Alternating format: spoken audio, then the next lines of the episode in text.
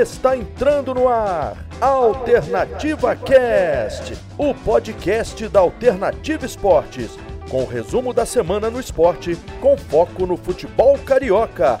Alternativa Cast, a partir de agora, na sua Alternativa Esportes. Fala rapaziada que nos acompanha aqui na Alternativa Esportes. Está entrando no ar mais um episódio do nosso Alternativa Cast, edição de número 42. E hoje teremos aqui, além de, claro, eu, Luca Garcia, na apresentação, a volta dele, nosso querido companheiro Renato Chinenes, e também a volta do nosso operador, Daniel Henrique, para adicionar, claro, sempre aqueles comentários muito precisos. Dani, vou começar contigo, nosso querido operador que faz todos os bastidores da Alternativa Esporte, seja no YouTube, aqui no Alternativa Cast, também reportando jogos. Como é que você tá, meu parceiro? E aproveita para dar também o seu destaque inicial nesse nosso programa, semana de final de Libertadores, Flamengo ganhando, jogo atrasado no meio de semana. Que semana agitada para o futebol brasileiro, Daniel Henrique. Fala, Luca, fala, Renato. É, é uma rodada agitada, né? Foi aquela rodada para botar tudo em ordem. Agora tá todo mundo com o número de jogos certinho, está tudo por igual. Agora é cada um pelos seus méritos mesmo. E foi uma rodada que, apesar do, do resultado do Vasco ser surpreendente, né? Contra o Palmeiras, o sinal de alerta já fica ligado, porque tem time ali que tá abaixo do, do Vasco e que ganhou também. Então, o sinalzinho de alerta ali para zona de rebaixamento para o Vasco tá ligado.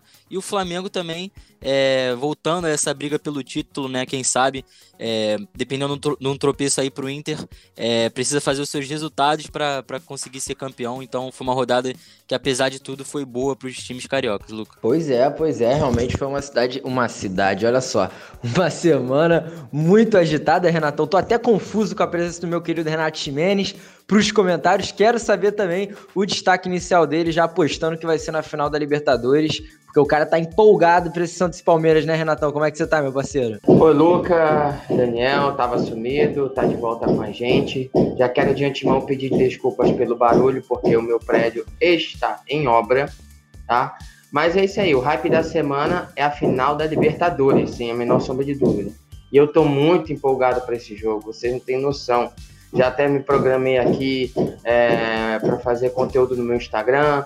Nós da Alternativa Esportes vamos fazer um pré-jogo bem bacana para o nosso web ouvinte. Enfim, é a semana da final e aí vai, vai aquela velha, aquela dose de, de ah, e se tivesse a possibilidade de ter público no estádio, como não seria essa decisão de final de Libertadores? É o meu destaque do programa Luca, claro. Vamos falar ainda de muito assunto mas com certeza o hype da Libertadores está muito alto e a minha expectativa também está lá em cima. Gostei, gostei. O hype da Libertadores. Pois é, lembrando como o Renatão disse, a Alternativa Esporte vai fazer um pré-jogo ali recheado com todos os nossos comentaristas para debater tudo de melhor dessa final. Realmente um jogaço entre Palmeiras e Santos. Amanhã, a partir das 4 horas da tarde, nosso programa especial. Mas a gente vai deixar para falar dessa final mais específico no nosso último bloco aqui do programa, porque vamos começar falando de Flamengo, né, rapaziada? O Mengão chegou, será? Será que o Mengão chegou, Daniel? Uma vitória, pelo menos de um tempo completamente avassalador do Flamengo, que foi o segundo tempo contra o Grêmio, né? Uma virada espetacular ali em praticamente três minutos. O Gabigol, sempre ele, né? Até o nosso colega de imprensa aí, Caê Mota, setorista do GE.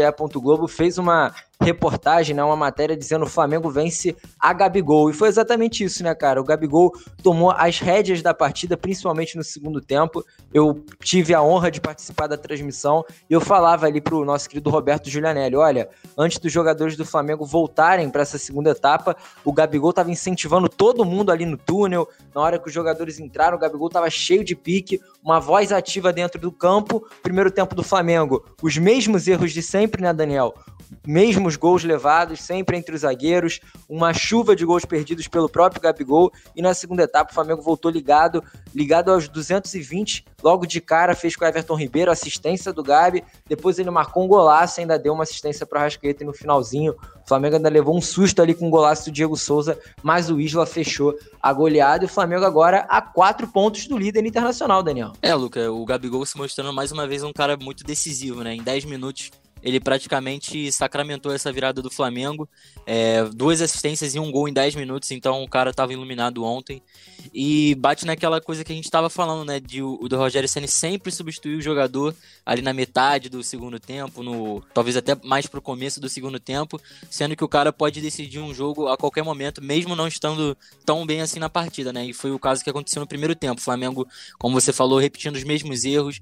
É, contra o Atlético Paranaense já foram dois gols levados nessa bola cruzada, do, os laterais dando muito espaço para os cruzamentos, o, os pontos dos outros times, ou até mesmo os laterais, tendo muito espaço para fazer cruzamento. Felipe Luiz e o Isla estão frouxos na marcação, né? Tem que dar uma apertada maior nessa marcação, porque se o Flamengo vinha de dois jogos é, ali contra o Goiás e contra o Palmeiras sem tomar gol, porque sanou essa, essas dificuldades de marcação, né? É, os, os, times encontraram dessa forma é, a melhor forma para fazer o gol no Flamengo desse jeito, né? Em bolas cruzadas entre os zagueiros e tem sido um, um, ponto muito negativo nessa defesa do Flamengo. Foram dois gols assim contra o Atlético Paranaense e mais um ontem contra o Grêmio, então é algo que o Flamengo tem que acertar para parar de levar tanto gol assim no Campeonato Brasileiro. Mas depois desse primeiro tempo, talvez não digo muito ruim, mas o Flamengo é, foi muito pragmático naquela coisa de ter a posse de bola, mas muito toques é, horizontais, sem muita agressividade. É, quando chegava à frente, não conseguia finalizar é, certo, né? O Gabigol perdeu algumas chances. É um Bruno Henrique também muito apagado na, na partida no primeiro tempo, mas no segundo tempo o Flamengo conseguiu voltar é, bem melhor, conseguiu se impor melhor no jogo. É claro que a gente levanta sempre aquela dúvida: ah, o Grêmio facilitou, até mesmo por causa da, da, daquela coisa do título do Internacional, que ser o maior rival do Grêmio. É, não acho que o Grêmio tenha feito. não tenha afrouxado tanto assim, mas Talvez não tenha andado o máximo que o time podia propor, mas o Flamengo não tem nada a ver com isso. Voltou bem no, no segundo tempo, é, impôs o seu o, aquele ritmo de jogo que a gente se acostumou, principalmente naquele tempo de Jorge Jesus, né? Algumas jogadas muito bem trabalhadas no gol do Arrascaeta, principalmente. Lembrou muito, né? Uma jogada de, de Jorge Jesus, né? De Flamengo de Jorge Jesus. É, o Bruno Henrique acionando o Gabigol no fundo e o Arrascaeta aparecendo no meio para completar para o gol. Então foi um Flamengo diferente, né? Nesse segundo tempo. É, era um Flamengo que estava precisando de, desse, desse ritmo de jogo para conseguir essa vitória muito importante. Agora o Flamengo está a quatro pontos do Internacional e a, a, conta agora do Flamengo é muito simples, né? Fazer seus resultados, é, conseguir as suas vitórias, seus três pontos em todos os jogos e torcer para pelo menos um, um, tropeço do Inter, né? Para que aí o Flamengo volta a depender de si mesmo, até porque vai ter esse, esse duelo direto contra o Internacional na penúltima rodada. Vai ser uma reta final muito emocionante nesse Campeonato Brasileiro, com certeza. O Flamengo pegando o Internacional na penúltima, na penúltima rodada, depois pegando o São Paulo também na última. Mas o Flamengo tem uma boa sequência agora, né? Vai pegar o Sport e o Vasco, que são times que estão ali na, na parte de baixo da tabela. Eu acho que o Flamengo é favorito nessas duas partidas. É, apesar do, de Flamengo Vasco ser um clássico, ser sempre muito pegado, mas eu ainda acho que o Flamengo tem um favoritismo. E também pega o Bragantino, que o Bragantino é um time que sempre surpreende, né? Sempre pode surpreender. Mas o Flamengo, pelo elenco que tem, pelo, pelo time realmente que tem, apesar de não estar tá, não tá rendendo dentro de campo tudo que o seu elenco pode, pode render, mas ainda acho que o Flamengo tem condições de ganhar o Bragantino e depois também contra o Corinthians também tem, tem condições de ganhar. Então é uma boa sequência o Flamengo emplacar essas, essas vitórias e também torcer aí por um, por um tropeço do Internacional para tentar esse bicampeonato aí seguido do Campeonato Brasileiro, Luca. Pois é, o Flamengo tentando uma remontada na atual competição, né, Renato? E como o Daniel falou, realmente fica todo mundo naquela dúvida, né? Será que o Grêmio entregou ou não? Eu acho que não entregou não, mas eu concordo com ele que no segundo tempo a rapaziada do Grêmio não estava muito motivada para jogar, né? A gente percebeu até ali na comemoração do gol do Diego Souza, todo mundo meio chateado com o gol do Diego Souza. A verdade é que o Flamengo imprimiu realmente um ritmo avassalador na segunda etapa, mas, Renato, alguns erros ainda continuam acontecendo. Sei que você é um cara muito crítico também em determinados momentos é, relativos à tática, né? O Flamengo segue com uma dificuldade tremenda na marcação, né, cara? Até o Felipe Luiz, o próprio Daniel acabou de falar isso, né? O Felipe Luiz, ali na, na, na entrevista que ele deu antes de ir pro intervalo, ele até falou: a gente não tá conseguindo encaixar a pressão. E, e, isso acontece no Flamengo praticamente em todas as primeiras etapas, né? O Flamengo sempre joga uma primeira etapa sem conseguir marcar muito em cima e acaba jogando melhor no segundo tempo. De novo, só que isso pode custar um campeonato, né? Porque nem sempre vai ter toda essa facilidade que teve para virar as partidas. Claro, foi um jogaço. O Gabigol, como a gente já falou, estava destruindo, jogando muita bola. O Flamengo conseguiu marcar muito bem no segundo tempo, então o Grêmio não conseguiu sair jogando. Só que aí a gente fica com esse pensamento. Contra o Palmeiras, todo mundo achava que o Flamengo não ia ganhar. Ganhou. Contra o Grêmio também, ganhou. Contra o Atlético Paranaense, todo mundo achou que o Flamengo ia ganhar e perdeu. E o próximo jogo do Flamengo é justamente contra o Esporte, que é um time que com certeza vai jogar fechadinho, igual jogou Ceará, igual jogou Fortaleza, igual jogou Fluminense para sair no contra-ataque. A gente já sabe que o Flamengo tem dificuldade de enfrentar essas equipes, pelo menos nas últimas rodadas. Só que vai ser um jogo crucial, né, Renato? Porque ao mesmo tempo que o Flamengo enfrenta o esporte, o Inter talvez vai ter, depois, claro, o confronto mais difícil que o Inter tem até o final do campeonato, acredito eu que seja o Flamengo, na 36ª rodada. Porém, o segundo confronto mais difícil com certeza vai ser esse contra o Bragantino. Então é uma rodada crucial para o Flamengo chegar mais perto do líder caso o líder tropece contra Maurício Barbieri. Quem diria, hein, Renatão? Quem diria, quem diria. E só para ilustrar como foi essa essa partida do, da parte do Grêmio, né? É, às vezes eu, usando o meu Instagram, vejo muito coisa dos clubes, das torcidas dos clubes, e tinha lá falando que o, o Grêmio perdeu por 4 a 2 e a foto do Diego Souza com o Renato Gaúcho dando aquele, aquele, sorriso malandro, né? Que, que é característico dos dois é, sobre essa derrota do Grêmio. É óbvio, o Flamengo não tem nada a ver com isso. E como você falou, é, apesar dos erros defensivos, isso também vai diretamente nos dois gols, porque a, o, o, gol do Diego Souza foi, teve mau posicionamento do, do Hugo Souza. No segundo gol do Diego Souza, de falta, claro, a bola deu aquela curva, mas o goleiro precisa estar preparado para esses tipos de lance. E o Hugo Souza praticamente só viu, só deixou, não fez nada, viu a bola passar. Mas enfim, o Flamengo não tem nada a ver com isso. O Flamengo foi bastante eficiente. É... A falta de postura do Grêmio não anula a vontade do Flamengo de ganhar o jogo, tá? E precisava, mas é... talvez a preocupação maior, é... eu até estava pronto aqui para trazer até uma, uma torrente de críticas a essa defesa do Flamengo que realmente não mostra segurança, mas nessa etapa o Flamengo precisa se preocupar mais em fazer gols do que toma, já que a defesa não ajuda muito. O ataque vai precisar ser um pouco eficiente, até porque quem leva um time ao título são os gols, é o ataque. A defesa ajuda, obviamente, mas sem os gols do, do da linha de frente, um time não chega a lugar nenhum. Então eles são mais importantes. O Flamengo fez uma partida, é, é, ao meu ver, assim, quando todo mundo pensa que o Flamengo não, não vai ganhar, ele surpreende, vai lá e ganha. Quando o Flamengo, a gente pensa que o Flamengo vai, vai, vai ganhar, o Flamengo não ganha, né? Só reforçando o que você falou, Luca. Mas o Flamengo é o melhor visitante do Campeonato Brasileiro, tá? São 16 jogos disputados fora de casa até agora, com nove vitórias, três empates e só quatro derrotas. Então, assim, o, o, o que dá um, um, até um ânimo para a partida contra o Bragantino, que vai ser no Nabi Abichedid, é isso. O Flamengo ser o melhor visitante, o Flamengo conquistar muitos pontos fora de casa, e são mesmo, porque como mandante, o Flamengo conquistou menos pontos do que como visitante.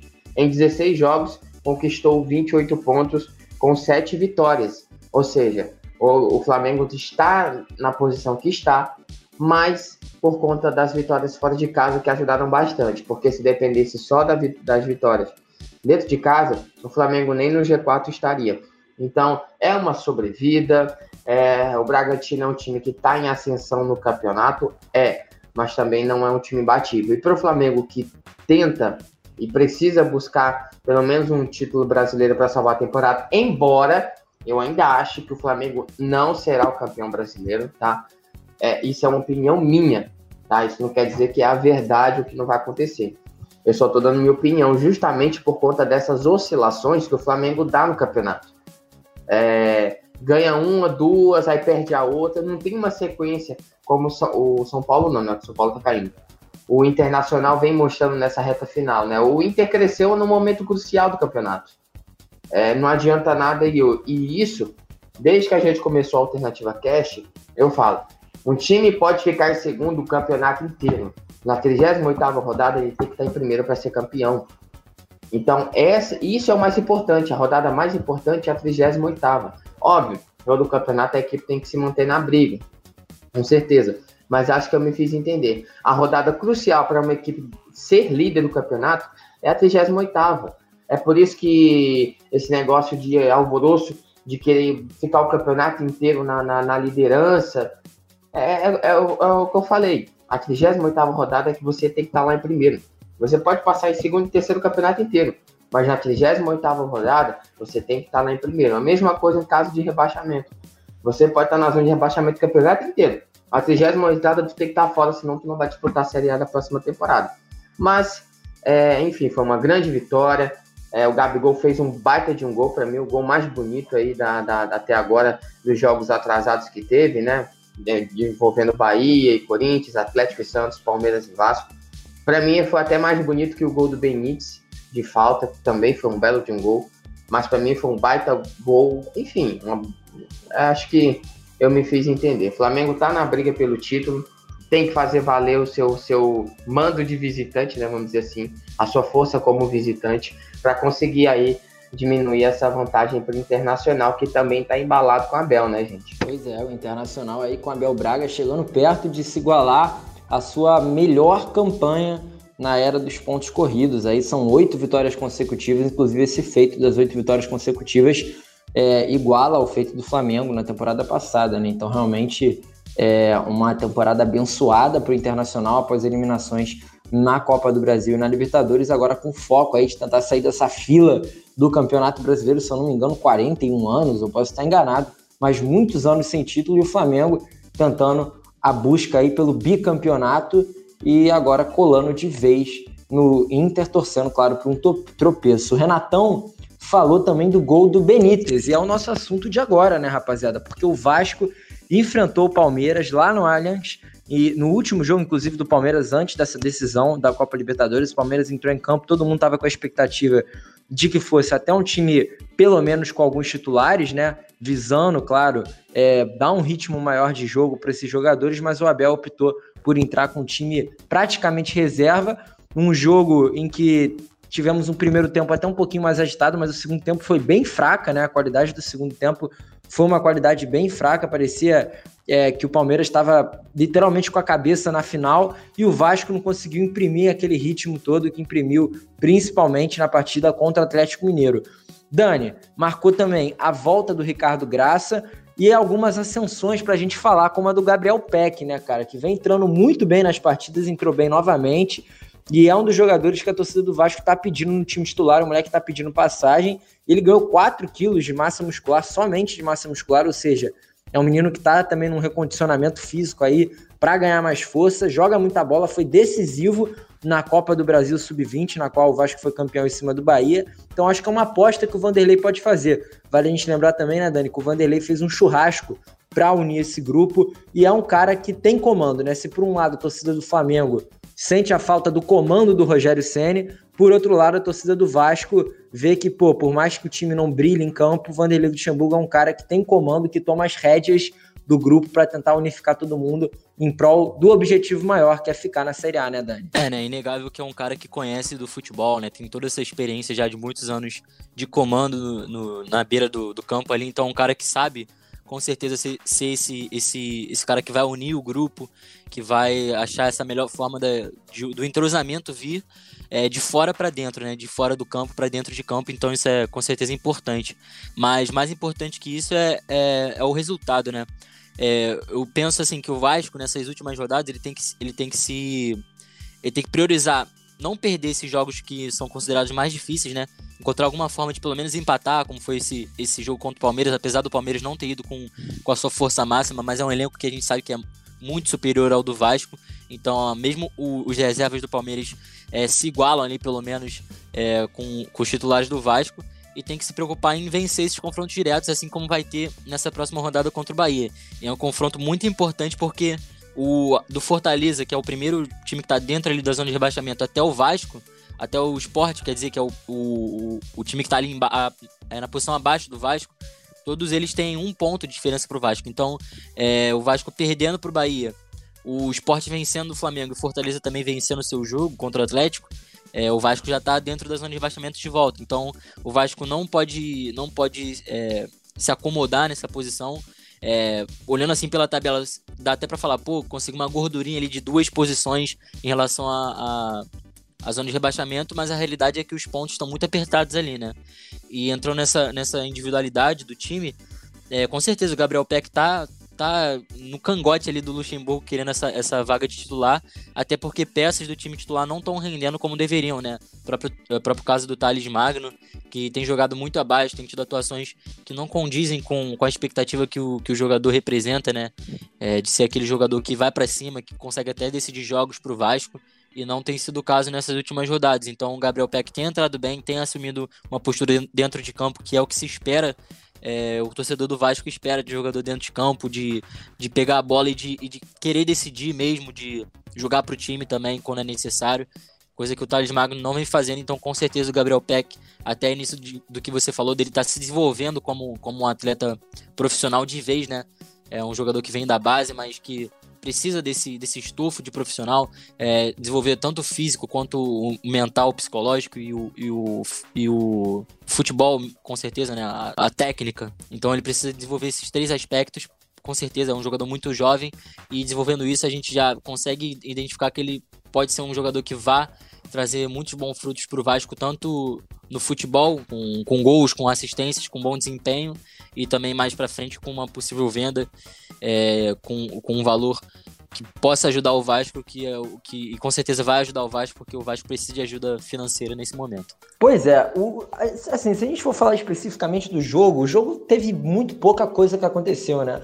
O Vasco ainda teve um gol anulado ali pelo VAR, é, o Felipe Melo também perdeu uma chance claríssima. A verdade, né, Renata, é que a gente percebe o quanto que o Benítez faz a diferença. A gente já falava isso no nosso outro Alternativa Cash, principalmente pela partidaça que ele fez contra o Atlético Mineiro. Agora, esse gol que ele meteu de falta, aliás, os dois gols que o Benítez tem, é, os três gols com a camisa do Vasco, um é, foi lá contra o Goiás nas oitavas de final, se não me engano, na, ou na fase anterior às oitavas da Copa do Brasil, em que a bola desviou no marcador. O outro é um gol de bicicleta contra o Atlético Mineiro e esse agora de falta contra o Palmeiras, lembrando até o Marcelinho Carioca, né? Inclusive, o Marcelinho Carioca comentou numa publicação falando, lembrou até o pé de anjo, uma batida sensacional do Benítez. A verdade, Renato, é que é muito disso que o Daniel falou. E muito disso que a gente vem falando há algum tempo. Agora, talvez a performance não, não, vale, não vale tanto, né? Talvez agora os resultados falem mais alto do que qualquer coisa. E aí a gente consegue ver, se o Vasco tivesse ganhado essa partida, por mais que ele ganhasse o próximo jogo contra o Bahia, ele não sairia da 14ª colocação,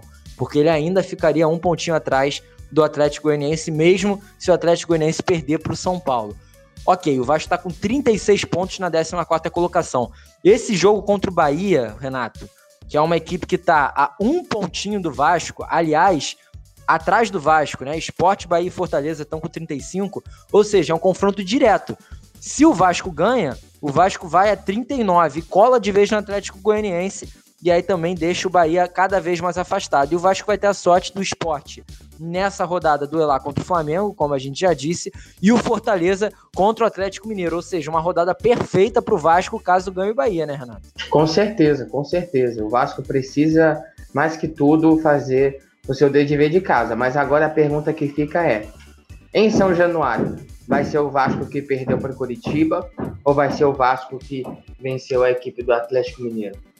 Realmente, é, o jogo mostrou uma, uma, uma postura de tomar iniciativa é, da equipe do Vasco, tanto que com cinco minutos até conseguiu fazer um gol óbvio, é, com posição de impedimento muito bem marcado, diga-se por sinal, mas é, é, enfim, mostrou que o Vasco está aí para briga que não desistiu, que o Vanderlei está tentando fazer com esse elenco. E, e eu, que costumo é, muito, como eu falei anteriormente, eu, eu vejo muitos as redes sociais dos clubes, os vídeos que os clubes costumam postar. Eu vejo bastante o Vanderlei, e o Instagram do Vasco posta muito isso, do, da, da pré-eleição do Vanderlei conversando com seus jogadores e fazer com que eles entendam que o psicológico deles precisa estar tá, tá, tá bem, para poder ter uma boa atuação dentro de campo. Isso vem funcionando. Teve oscilação? Teve. Né? Acho que todo de começo de trabalho é assim. Mas o Vasco está começando a mostrar uma sobrevida novamente. Vai ter uma chance de ouro na rodada é, é, de, de, eliminar dois, dois num só, num tiro só, né? Que é se distanciar da zona e empurrar um, um rival direto que é o Bahia ainda mais para a zona de rebaixamento. E vai contar com, com o esporte e, e Fortaleza que vão enfrentar adversários muito difíceis. Talvez o pior deles, o Fortaleza, que vai enfrentar o Atlético no Mineirão. O esporte ainda temos sobrevivido de estar jogando em casa. E o Jair Ventura, e os botafoguenses conhecem bem, com certeza, e eu digo isso já de sobreaviso, com certeza vai explorar somente os contra-ataques contra o, o Flamengo, né? Porque, embora ele seja um técnico, vamos dizer assim, não é, não é tão promissor, mas é um técnico que tem até certo ponto tem um futuro, dependendo do estilo dele. Mas a gente sabe que o estilo dele não é ofensivo. É, eu, eu não diria nem tanto reativo. Eu diria um, até um pouco mais para retranqueiro e explorar contra-ataque. Assim, não é um estilo que eu goste, mas eu não critico quem o usa, porque cada um conhece o rebanho que tem. Mas esporte, acho que de, de, dentre todos eles, tem muita chance de vencer o Flamengo em casa, porque o Flamengo oscila muito no campeonato. Né? Embora seja o melhor visitante, a gente viu que a partida contra o Atlético Paranaense mostrou que o Flamengo é invencível fora de casa. Então o esporte aí não, não é o favorito, mas tem uma chance ainda de, de, de vencer o Flamengo jogando em casa. O que eu já não vejo muito pelo lado do Fortaleza porque vai enfrentar um Atlético no Mineirão. O Atlético só tem uma derrota jogando em casa, e aí é, pode ser que favoreça a equipe do Vasco nisso aí. Mas o Vasco tem que fazer o dever de casa. Tem que fazer. Não, não dá para chegar nessa, nessa, nessa expectativa toda e, e, ter o resultado que teve contra o Curitiba, uma derrota. Né? Precisa ter uma vitória é, é, com propriedade como teve contra o Atlético Mineiro. Né? Então, assim, é, é, é, tem oportunidade de ouro. Se a equipe do Vasco vencer, chega aos seus 39 pontos, se aproxima um pouco mais da, da, da zona da Sul-Americana e vai aos poucos se distanciando aí da, da zona de rebaixamento e perto do número mágico dos 45 pontos, né, que, que, que impedem um clube de ser rebaixado. Eu ainda acho que é, as equipes de baixo que, que escaparem né, até a 16 colocação não vão conseguir chegar a esses 45 pontos, tá? Mas eu acho que o nível vai ser que nem da temporada passada, né? O Ceará, que foi o 16 do último campeonato brasileiro, terminou o campeonato com 39 pontos, salvo engano, 38, 39 pontos. Só não foi rebaixado porque, enfim, o Cruzeiro realmente naquela temporada estava muito ruim. Então, aos poucos o nível vai baixando. Mas é isso. O Vasco, para mim, é até favorito. Óbvio e eu nunca neguei isso, eu sempre vou puxar a sardinha para os clubes do Nordeste, tá? É, sou um defensor dos mesmos e isso não vai mudar, então podem me criticar à vontade. Mas assim, o Vasco tem a chance de ouro, mas o Bahia também vem preparado, porque venceu o Corinthians, que estava bem no campeonato, que está bem no campeonato, está ali na zona, quase na zona de pré-libertadores, oscilou bastante, oscilou nos últimos jogos, mas é uma vitória muito importante que o Bahia conquistou chegou a abrir 2 a 0 mas enfim, vai ser um jogo é, muito importante, que não podem vacilar as duas equipes. Então eu espero aí que seja um, um jogo até bastante movimentado, com as duas equipes tentando bastante. Né? Óbvio, o Dado Cavalcante, o técnico do Bahia, ele não tem muito esse estilo de, de, de, de propor a equipe indo para frente toda hora, né? Eu acho que muito, muito, muitos técnicos no Brasil, eu acho que é por isso que a gente critica tanto aqui os técnicos, tem a mania de, de, de sempre querer jogar fechando a casinha. É como eu falei no último programa que, que eu estava aqui. O medo de perder, às vezes, tira a vontade de ganhar. Não tem aquela ousadia. Mas vamos esperar aí é, o que, que pode acontecer, porque ousadia com certeza não falta para o Vanderlei e a história dele mostra muito bem isso. Pois é, a gente analisando aqui a tabela depois dessa análise minuciosa do nosso querido Renato Ximenes, agora pro Vasco é vida ou morte, né? Porque olha só, ele enfrenta agora, como a gente já falou, Bahia, e aí na 34 rodada o Vasco volta a enfrentar o Flamengo, um clássico. Flamengo bem, querendo título. E aí, nessa mesma rodada, ele ainda conta com Fortaleza, tendo um confronto relativamente é, tranquilo não, mas pelo menos ali um confronto direto com Curitiba. O Bahia enfrenta o Fluminense para no próxima rodada, na 35ª, o Vasco enfrentar o Fortaleza. Aí sim, confronto direto fora de casa. E na 36ª, Internacional. 37ª, só para completar a sequência Corinthians e 38ª o Goiás. Então, uma sequência aí realmente avassaladora do Vasco, com praticamente todos os jogos, à exceção do jogo contra o Flamengo, do jogo contra o Corinthians e o Inter, três jogos de confronto direto e três jogos contra clubes da parte de cima da tabela. Então, realmente é uma tabela difícil para o Vasco da Gama, que tem que escapar desse rebaixamento. Eu acredito que vai escapar sim desse rebaixamento. Por outro lado, Daniel, um time que a gente já bateu o martelo aqui há milhares de programas que não vai escapar de forma alguma é o nosso querido Fogão Botafogo, que vai ter um jogo dificílimo contra o Palmeiras, apesar de eu achar que o Palmeiras vai estar naquela ressaquinha da Libertadores, né? O Palmeiras que vai enfrentar o Botafogo provavelmente com o time reserva, uma rodada complicada para o Botafogo que já largou a mão, né, Dani? Acho que isso daqui é consenso geral. Só vamos falar para a gente não deixar passar nada. O Botafogo que ainda conta com algumas despedidas, né? Nessa temporada teve o Weber Bessa saindo, já já acertou sua rescisão. Outros jogadores que acertaram sua rescisão foi o Kelvin, o Renteria também acertou a rescisão, o Pedro Raul recebendo uma proposta do exterior e pode sair antes do Campeonato Brasileiro acabar, o zagueirão Ellerson também. Então é um Botafogo já em fase de reformulação, vai pegar um Palmeiras provavelmente com time reserva, mas como a gente já disse, né, Dani? Acho muito difícil essa vitória e acho que realmente a cabeça do Botafogo agora é começar a olhar para a Série B, começar a olhar como os times da Série B jogam para tentar montar um planejamento, no mínimo, 10% melhor do que foi dessa temporada, que foi um desastre, né? É, Luca, é aquela coisa da teoria e da prática, né? Na teoria, o Botafogo ainda tem chance de sair da zona de rebaixamento matematicamente, mas na prática a gente sabe que isso é praticamente impossível de acontecer, né? Vide o que o Botafogo vem apresentando em campo, é falta de, falta de tudo, né? Para resumir, falta de tudo, porque acho que o que a gente já tinha que, que falar do Botafogo é, em campo, a gente já falou nos outros, nos outros episódios, então acaba ficando uma coisa muito repetitiva. Em relação a esse jogo, eu acho que o, o Botafogo agora é, vai precisar cumprir tabela no, no, no Brasileirão. Tentar, quem sabe, ele é, não bater um recorde negativo, né? De menos pontos conquistados na, no segundo turno. Então o Botafogo. Eu não acho que seja tão necessário se preocupar com isso, mas é uma coisa que pode ficar manchada na história do clube, né? E como sendo é, o menor pontuador de um turno do Campeonato Brasileiro é, é uma coisa feia, né? Uma coisa que fica marcado é, de forma muito negativa. E nesse jogo contra o Palmeiras eu acho que vai depender muito do, do, que, o, do, que, vai, do que vai ser essa final da Libertadores. Se o Palmeiras ganha, com certeza eu acho que o, o Palmeiras vai vir. É, mesmo vindo de ressaca, eu ainda acho que é muito superior ao Botafogo. Acho que vai ganhar com a mão nas costas. Mas se perder, o Palmeiras vai, vai com muito ímpeto para esse jogo, até porque tem a sua vaga ali no G6 um pouco ameaçada nesse momento, né? O Fluminense tá a dois pontos só do Palmeiras, que é o quinto, o Fluminense é o sétimo, é o primeiro fora do G6.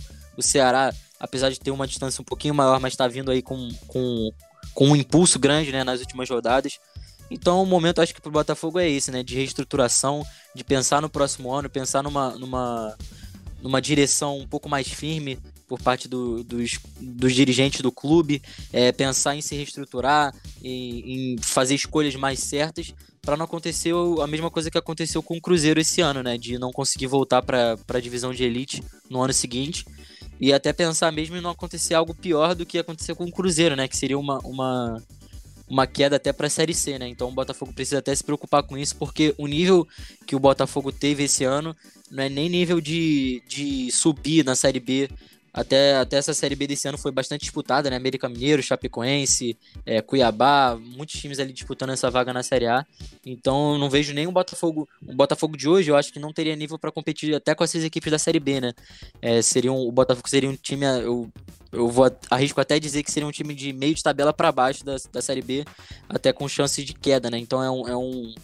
A situação do Botafogo hoje em dia é muito perigosa é, tanto financeiramente quanto esportivamente. Então, o Botafogo agora é pensar em reestruturação, deixar de lado já esse campeonato. Tem muita, muita gente para sair, é, tem que e quem vai entrar tem que ser escolhas certas, né? De jogadores certos, coisa que o Botafogo não fez esse ano. Foram quase 30 contratações e a gente vê o jogador sendo contratado, jogando um, dois jogos e já rescindindo o contrato com, com o Botafogo. Então foi um, to um total caos essa temporada e o Botafogo agora precisa se reestruturar para já pensar no próximo ano fazer um, uma temporada melhor. Pois é, realmente uma temporada de.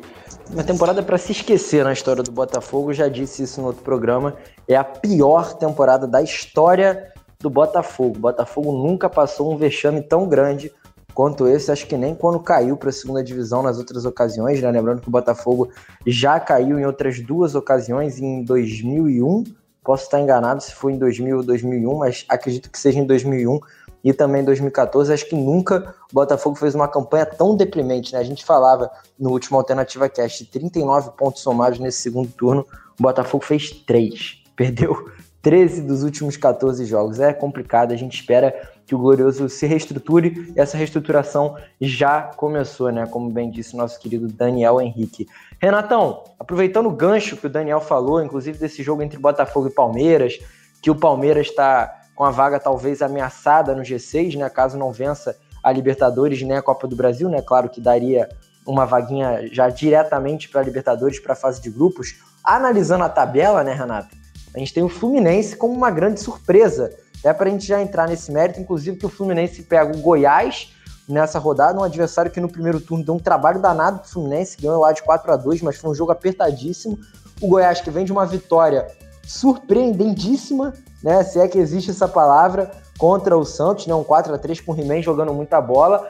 E agora o Fluminense tenta engatar essa sequência. E, cara, eu jamais esperaria que o Fluminense estaria a sete pontos, por exemplo, do Atlético Mineiro, do G4, nessa altura do campeonato, 33 rodada, claro, um time muito regular, mas tem grandes chances, né, Renato, de entrar no G6, né, cara? Quem diria o Fluminense com um time que ninguém esperava nada, o Fluminense sem o Odair Helma, que pegou uma turbulência aí nesse, nesse início de trabalho do Marcão, e agora vê o Palmeiras, como bem disse o nosso querido Daniel, tendo um jogo logo após a Libertadores, a gente sabe que aquela ressaca é complicada. O Flamengo, por exemplo, ano passado, né, na realidade em 2019, levou de 4 do Santos nesse jogo que procedeu à Libertadores. E também vê o Grêmio perdendo para o Flamengo, que é um resultado excepcional para o Fluminense, e enfrentar o Curitiba fora de casa. Então, cara, olha só, o Fluminense pode terminar a rodada, caso Palmeiras e Grêmio percam, em quinto lugar, cara. Isso daí é, é, acho que é o time mais surpreendente, a maior surpresa desse campeonato, eu diria, junto ao Ceará, né, Renato? É, verdade. É, é... Colocando aí o, a minha perspectiva para o Fluminense desde o começo do campeonato, é realmente uma surpresa o Fluminense estar onde está. Mas com o desenrolar da temporada, a gente vê que o Fluminense, embora tenha é, é muita oscilação em resultado, né, e até algumas vezes em atuação, mas agora aí eu vou dar total mérito à época do Daí Helm, né? Ele conseguiu fazer esse time jogar. Esse time, ele conseguiu fazer esse time ganhar de internacional, ganhar de, de enfim, de outros vários, de outros clubes, né? Porque só olhando a tabela agora para saber quantas vitórias o, o, o Fluminense teve ao total aí de quem ganhou. Mas é, é, é, um, é um time que, que, desde o começo do campeonato, ao que eu me lembre, sempre disputou lá em cima. Então, Oi. Só para contribuir com o que você disse, por exemplo, o Fluminense tem 14 vitórias no campeonato, apenas duas atrás do São Paulo, que é o terceiro colocado. Pra gente ver como o Fluminense está bem nessa competição, né? Exatamente. E Lucas, Renato? Oi, pode falar. Só também para colaborar aí com a discussão, é, essa folga que o Fluminense tem agora, por exemplo, para o Ceará, que é o time que está abaixo dele na tabela, a folga é de 5 pontos. Poderia ser mais se o Daí Helmond tivesse no, ainda tivesse no comando, certamente. Mas essa, essa folga que o Fluminense conseguiu é, abrir para os times que estavam abaixo dele é, e impedir que com essas mais atuações, desde que o Daí Helmond saiu, com esses resultados é, negativos que, que teve, é, foi essa folga, essa folga permitiu que o Fluminense não fosse ultrapassado por essas outras equipes. Então, se fosse uma, uma temporada que desde o início fosse, por exemplo, pelo Marcão, é, dirigido pelo Marcão, com certeza eu, eu, pelo menos eu acho que o Fluminense não estaria nessa posição que está com essa folga é, que, que abriu para os times que estão abaixo dele. Né? Pois é, pois é. E assim, é, agora eu consegui separar aqui rapidinho. O Fluminense é, é che chegou a vencer o Internacional, chegou a vencer o Atlético Paranaense lá no, no na Arena da Baixada, Chegou a vencer o Vasco no começo do campeonato, quando o Vasco ainda estava em alta. É, chegou a vencer o Corinthians, chegou a vencer o, é, o Curitiba, venceu o Goiás fora, venceu o Bahia, é, venceu o Santos, enfim. Conseguiu tirar pontos de muita gente grande no campeonato. E isso tudo foi é mérito do trabalho do Odaí. Isso é a menor sombra de dúvida. Com o Marcão tá oscilando muito, e eu disse isso aqui. Quando o Marcão foi efetivado como técnico do Fluminense, eu falei que o Fluminense ia oscilar. Mas eu acho impressionante. O Flamengo oscila e não sai do. O Fluminense oscila e não sai da sétima colocação. Porque isso ainda é fruto de um trabalho do Daí Helma que deixou o time muito bem na tabela. É, eu acredito que não vai fugir muito disso, tá? É, dependendo aí do, de quem ganhar a Libertadores e, e, a Copa do Brasil, o Fluminense, para mim, ele vai estar em um dos times que vai para pré-Libertadores. A não ser que caia bastante de produção, o Ceará suba. O Corinthians eu até acreditava, mas com tanta oscilação lá pelo lado né, de, do Corinthians, eu não acredito que o Corinthians ainda chegue mais. Mas se o Ceará continuar nessa evolução que está tendo agora, ganhando nos últimos jogos, vai, talvez seja o, o, time que vai ameaçar o Fluminense nessa pré-Libertadores. Mas fora isso, o Fluminense para mim é o time que vai voltar para Libertadores, pelo menos para pré. Entendeu? É, é, eu acho que o que, que aos poucos o Marcão é, é, tá conseguindo fazer com que esse time jogue por um bom resultado. Não é o futebol que o Odaí estava sugando dessa equipe, não é mas eu acredito que ele pode fazer com que pelo menos o Fluminense se mantenha ali. E aí ser premiado aí é, é, uma pré-Libertadores, que para mim seria muito injusto se o Fluminense não fosse, pelo, pelo boa parte do campeonato, ter apresentado é, é um futebol bom para um time limitado. Vamos dizer assim, né? Com um futebol bom para um time muito limitado. Teve oscilação do Nenê, teve a oscilação do Marcos Paulo, né? É, que está sendo vendido aí. Eu não sei como é que o Fluminense deixou isso acontecer. Ele está indo para o Atlético de Madrid de graça, de graça. É, mas enfim, é, é, basicamente isso. Para mim, o Fluminense é o que merece estar tá, para ir para essa pré-Libertadores. Não acredito que vai fugir muito disso, não, Luca e Dani. Pois é, rapaziada. Em falar em pré-Libertadores, após debatermos aqui as projeções. Está na hora de falar da final, né, rapaziada? Nesse nosso último bloco, aqui, esses últimos 15 minutinhos do nosso programa, não tem como a gente deixar de falar da final da Libertadores, como bem puxou o Renato. Final essa que acontece no sábado, a partir das 5 horas da tarde.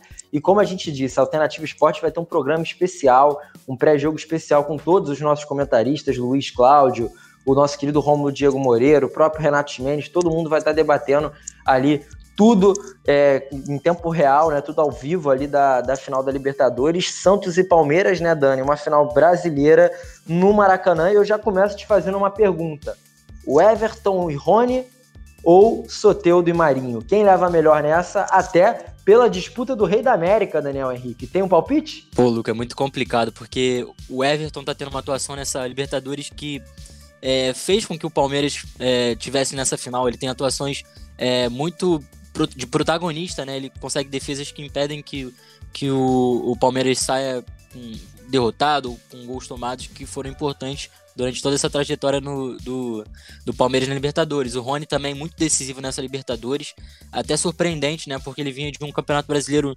ok, de razoável para ruim, é, pela expectativa, né, de quando veio é, desde o Atlético Paranaense para o Palmeiras, foi uma contratação é, cara, né, o Rony fez um, uma temporada com o Atlético Paranaense muito boa, depois foi contratado é, pelo Palmeiras com essa, esse status até de revelação, né, apesar dele não, já não ser um tão menino assim, e na, mas na Libertadores ele se mostrou um jogador muito, muito decisivo e foi muito importante também nessa trajetória, assim como o Everton foi muito importante para o Palmeiras. E por outro lado, o Marinho é, já vou revelar, assim, eu acho que o Marinho. É, o Santos sendo campeão, acho que o Marinho vai levar esse Rei da América, porque é, o cara tá jogando muito, ele é, ele é o cara do, do, time do Santos. Ele é decisivo tanto em, em, construção de jogada. Ele pode ser, não ser aquele cara que faça assistência, mas com certeza a jogada vai passar pelo pé dele. Ou até mesmo pode ser assistência, gol dele. O, o cara ele é decisivo também pro, pro Santos. Tá jogando uma bola gigantesca no, no, nessa temporada. Então eu acho que o Marinho, se o Santos for campeão, ele vai ser esse rei da América. Falando um pouco também sobre a partida, é, sobre assim, esse embate, né? Na verdade, o Palmeiras é um time que tem um, um jogo coletivo muito bom é, com, com Abel Ferreira. É um time que consegue se defender muito bem, tomar poucos gols e tem essa, essa transição muito rápida, né? Consegue decidir muito rápido é, a sua jogada. Ele consegue ir à, à frente e, e finalizar, fazer o gol é, com muita velocidade. É um, é um, time que poucas, poucas equipes no, no, Brasil fazem isso nessa temporada, como o Palmeiras vem fazendo, de ser muito letal, né? E principalmente o que mostrou essa letalidade foi aquele primeiro jogo contra o River Plate, conseguiu ganhar de 3 a 0 em três jogadas muito rápidas e letais. o, o Palmeiras conseguiu é, decidir a sua, a sua vaga na, na próxima fase, na, na final da Libertadores, né? Até porque no segundo jogo é, jogou muito mal, bom que foi aquele primeiro jogo, aqueles 3 a 0 do primeiro jogo. E pelo lado do Santos, eu acho que o Santos é um time que me encanta mais uh, nessa, nessa parte da Libertadores. É, apesar de no brasileiro não ter, não tá jogando a mesma coisa do que joga na Libertadores, mas na, na competição aí sul-americana é, é, um time que me surpreende muito e que me encanta, principalmente por, por essas peças que você falou de Soteudo e Marinho, até o Caio Jorge fazendo bastante gols lá na frente, então é um time que me encanta muito. Era um time que não tinha muita expectativa no início da temporada, não tem todo esse investimento, teve problemas de contratação com, com a FIFA, teve troca de técnico. É, então é um time que me encanta mais nesse ponto da Libertadores e eu acho que se eu fosse, eu acho muito difícil ter um, um, um favorito para essa partida, mas se eu fosse colocar um, um favoritismo, eu colocaria no Santos, é, até por, por, essa estrela que o Santos vem tendo no, na Libertadores, então é um time que me encanta mais e que, que eu acho que tem um pouquinho mais de favoritismo, assim, uns 5% a mais de favoritismo eu colocaria no Santos e eu acho que sairia talvez aí com esse tetracampeonato do, da Libertadores, Lu. Pois é, eu tô contigo, Dani. Realmente, até pra gente passar a bola pro Renato, né, Renato? É uma final com, com, com, contornos heróicos aí, né? Porque de um lado tem o Palmeiras, com todo aquele investimento que a Crefisa fez, a Leira que já vem de pelo menos aí uns cinco anos, um Palmeiras que ganhou dois campeonatos brasileiros nesse meio termo, um Palmeiras que vem se reestruturando em termos de elenco, montou um timaço para essa temporada, contratou um treinador estrangeiro que mudou completamente a forma do time jogar, né? O Abel Ferreira, em poucos anos de carreira, já se mostra ser um treinador extremamente promissor, né, cara? Impressionante, é um cara muito novo. O Abel Ferreira, enquanto o Renato fala, vou até procurar aqui a idade dele, porque é um treinador muito novo que aceitou o desafio e o Palmeiras chega nessa final como um dos principais elencos da América, né? Eu diria que em termos de elenco, talvez Flamengo, River Plate Palmeiras sejam os três maiores e melhores elencos da América do Sul. Então, por um lado, tem o Palmeiras em toda essa temática, né? toda essa expectativa que a torcida vem botando há anos. É, o Renatão está mostrando aqui para a gente na tela. É 46, Renatão? 42 anos que ele tem. 42 anos, então, olha isso, é um cara muito jovem, né? Muito jovem, o Abel Ferreira já chegando numa final de Libertadores, podendo ser o segundo português consecutivo, né, a ganhar a competição. Mas enfim, é um Palmeiras que a torcida vive essa expectativa dessa final da Libertadores desde que chegou há 21 anos atrás, vive essa expectativa de uma nova final. Por outro lado, um Santos completamente desacreditado, né? Até o que o Daniel disse. Um Santos que não tinha expectativa nenhuma para a temporada. Eu lembro que no início do Campeonato Brasileiro até tinha gente que falava: olha, o Santos vai brigar para não cair. É um time que teve três presidentes em um ano, um time que não pode contratar, que está devendo, que está numa crise financeira tremenda para pagar jogador, para pagar salário, para tudo, e vendo o Marinho renascendo como se fosse uma fênix, né? O Santos renasce na Libertadores, tem a melhor campanha na fase de grupo junto ao Palmeiras, né? As duas equipes tiveram as melhores campanhas. E no mata-mata o Santos se reinventa, né? Eliminando aí três campeões. É impressionante, né? Teve uma trajetória mais difícil que a do Palmeiras, que também não foi mole. O Palmeiras pegou um River Plate inspirado, inclusive no jogo da volta. Então, Renato, pelos dois lados, são duas jornadas heróicas de ambas as equipes. Aí eu queria saber sobre você, se você concorda comigo e com o Daniel Henrique, que tem pelo menos aí um 1% de chance a mais do Santos ganhar. Acho que o Santos tem talvez uma pinta a mais de campeão, apesar do Palmeiras, claro, ser um time infinitas vezes melhor, né? Ainda mais se a gente for olhar no papel, né, Renatão? Olha, vou ser bem franco. É, eu, eu, eu não vejo um, um, time que seja favorito exato. Eu, eu, acho que dessa, acho que pela primeira vez eu vou ficar em cima do muro. Eu vou botar 50 a 50. É, se fosse final em dois jogos, quem dependesse de decidir em casa, para mim teria o favoritismo de ser campeão. Como é um jogo só e as duas equipes, não, não só são duas equipes que chegaram à decisão, são duas equipes rivais que têm muita história, principalmente na época do Pelé. Santos e Palmeiras eram rivais. Corinthians, é, naquela época, não é o Corinthians como é hoje, nem o São Paulo. Aquela época, quem mandava e desmandava em São Paulo era Santos e Palmeiras. Né? Tanto que é, é, muita gente tratou as, as, histórias do passado de rivalidade entre Santos e Palmeiras e, e assim é, é fez lembrar épocas passadas, né? épocas de ouro do Palmeiras, do Santos de Pelé, e, e, e a pessoa está começando a, a, ter aquela, aquela sensação de nostalgia, principalmente para os mais antigos, de verem pela primeira vez na história, uma final entre Santos e Palmeiras numa Libertadores. Então, para mim, não tem favoritismo. São duas histórias diferentes. Um lado, a gente tem a história de uma equipe é, que enfrentou dificuldades em contratação, mas que o técnico heroicamente conseguiu fazer com que seus atletas jogassem muito bem, sem medo, eliminar Grêmio, favorito ao título, Boca Juniors, favorito ao título, com propriedade. O Santos sobrou com essas duas equipes. O Santos sobrou. O Palmeiras, por outro lado, tem um elenco é, tecnicamente muito melhor. E, e assim, é, embora tenha pegado adversários até um pouco mais fáceis, como o Delfim, é, o, o, Palmeiras ele foi subindo o nível a cada fase da competição. Pegou o Delfim nas, na, nas oitavas, aí subiu um pouquinho. Pegou o Libertar na, na, nas quartas e pegou o River Plate na semifinal. O Palmeiras foi melhorando de adversário a cada fase que passava. E foi eliminando muito bem todos os adversários. Não vamos esquecer que, embora o Palmeiras tenha perdido em casa por 2 a 0 para o River, fez 3 a 0 lá. Algo que você não se vê todo dia. Aliás, ver um time brasileiro ganhando na Argentina já é muito raro contra a Boca de River. Então, assim, é, é, é, é um time que chegam de forma iguais é, é em favoritismo para essa disputa. vou ficar em cima do muro. Eu não vejo um favorito exato, nenhum por cento a mais para um ou para outro. Eu vejo as duas equipes sem brincadeira, no mesmo nível de chance de ganhar, porque as duas equipes chegaram muito bem. É, essa é mais ou menos a minha visão. E sobre o Rio da América, isso vai muito de quem for campeão. Se o Palmeiras for campeão, para mim o Rony vai ser o Rei da América.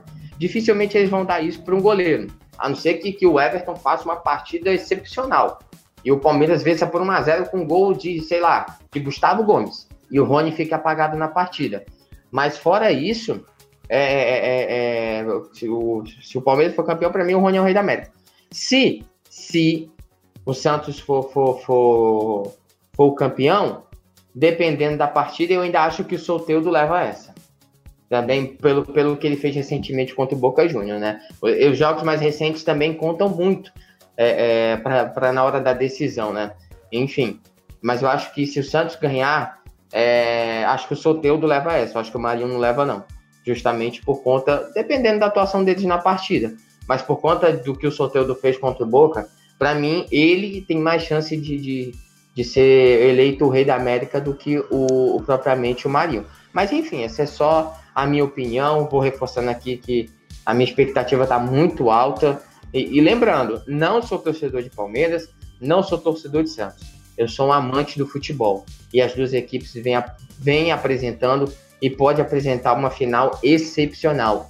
E assim, vai ter público, né? Uh, acho que o Luca provavelmente ia passar essa informação, mas eu vou furar você, meu amigo, agora. Vai ter cerca de 7 a 8 mil convidados, não vai ser público, não teve venda de ingresso, são convidados, tá? E a imprensa também foi liberada a estar no estádio para cobrir o jogo. Então, assim, não vai ter um silêncio total, obviamente, não vai ter festa de torcida, mas eu tenho certeza que em volta do Maracanã vai ter festa de quem for campeão, porque muitos torcedores de ambos vieram para o Rio de Janeiro. Pois é, pois é. Eu que moro aqui do lado do Maracanã, para quem não, não conhece aqui as áreas da Tijuca, Maracanã e Redondezas, eu moro a cinco minutinhos no Maracanã andando. Então, realmente, já dá para perceber esse clima. Já vi gente na rua já com camisa de Santos e Palmeiras, faltando aí ainda dois dias, na real, um dia, né? Pra final. Mas ontem, quando eu tava saindo Ô, de casa à tarde, pude observar a gente com a camisa do Palmeiras e do Santos na rua. Pode falar, Renato? Eu, eu, eu vi a história de um, de, um, de um torcedor que saiu do interior do Pará, pegou uma estrada de terra até Belém, voou até Brasília, de Brasília para o Rio de Janeiro, para ficar na porta do hotel do Palmeiras para tentar tirar foto com os jogadores. Para você ver o que um clube de futebol leva um torcedor a fazer. Pois é, muito amor, né? Muito amor. A gente acompanha isso de perto, realmente é muito amor dentro do mundo do futebol, muito maneiro essa essa relação que o torcedor tem com o futebol, né? Rapaziada, então, chegando ao fim de mais uma Alternativa Cast, com todos os assuntos aí debatidos, só relembrar vocês que amanhã, então, sábado, pré-jogo especial da final da Libertadores, Thiago Julianelli, Renato Ximenes, Luiz Cláudio, Romulo Diego Moreira, a partir das 3 horas da tarde, para aí sim, às 5 horas, Emanuel Santana comandar a narração de Palmeiras e Santos na final, ao lado do Almeno Campos e também do Rômulo Diego Moreira. Eu vou agradecendo todo mundo que nos acompanhou. Lembrando que hoje também tem final da Copa do Brasil Sub-17. Eu e o Renatão estaremos em loco no estádio. Já já vou encontrar meu querido parceiro. Já vou te chamando, Renatão, para as despedidas. Muito obrigado por mais um programa e até breve, parceiro. Até daqui a pouco, na verdade, né? É, enfim, vamos, vamos colar com a gente, galera. É, se você está ouvindo e ainda não segue a gente, vai lá nas nossas redes sociais, arroba Alternativa Esportes. Segue a gente lá, a gente sempre vai. A gente vai estar tá fazendo uma boa programação aí neste sábado à tarde para essa final de Libertadores. Cola com a gente também, ouve o jogo com a gente, que aqui é, não é porque é nosso não, mas a, a transmissão é de primeira com certeza. Agradecer mais uma vez a participação, foi muito bom estar com vocês.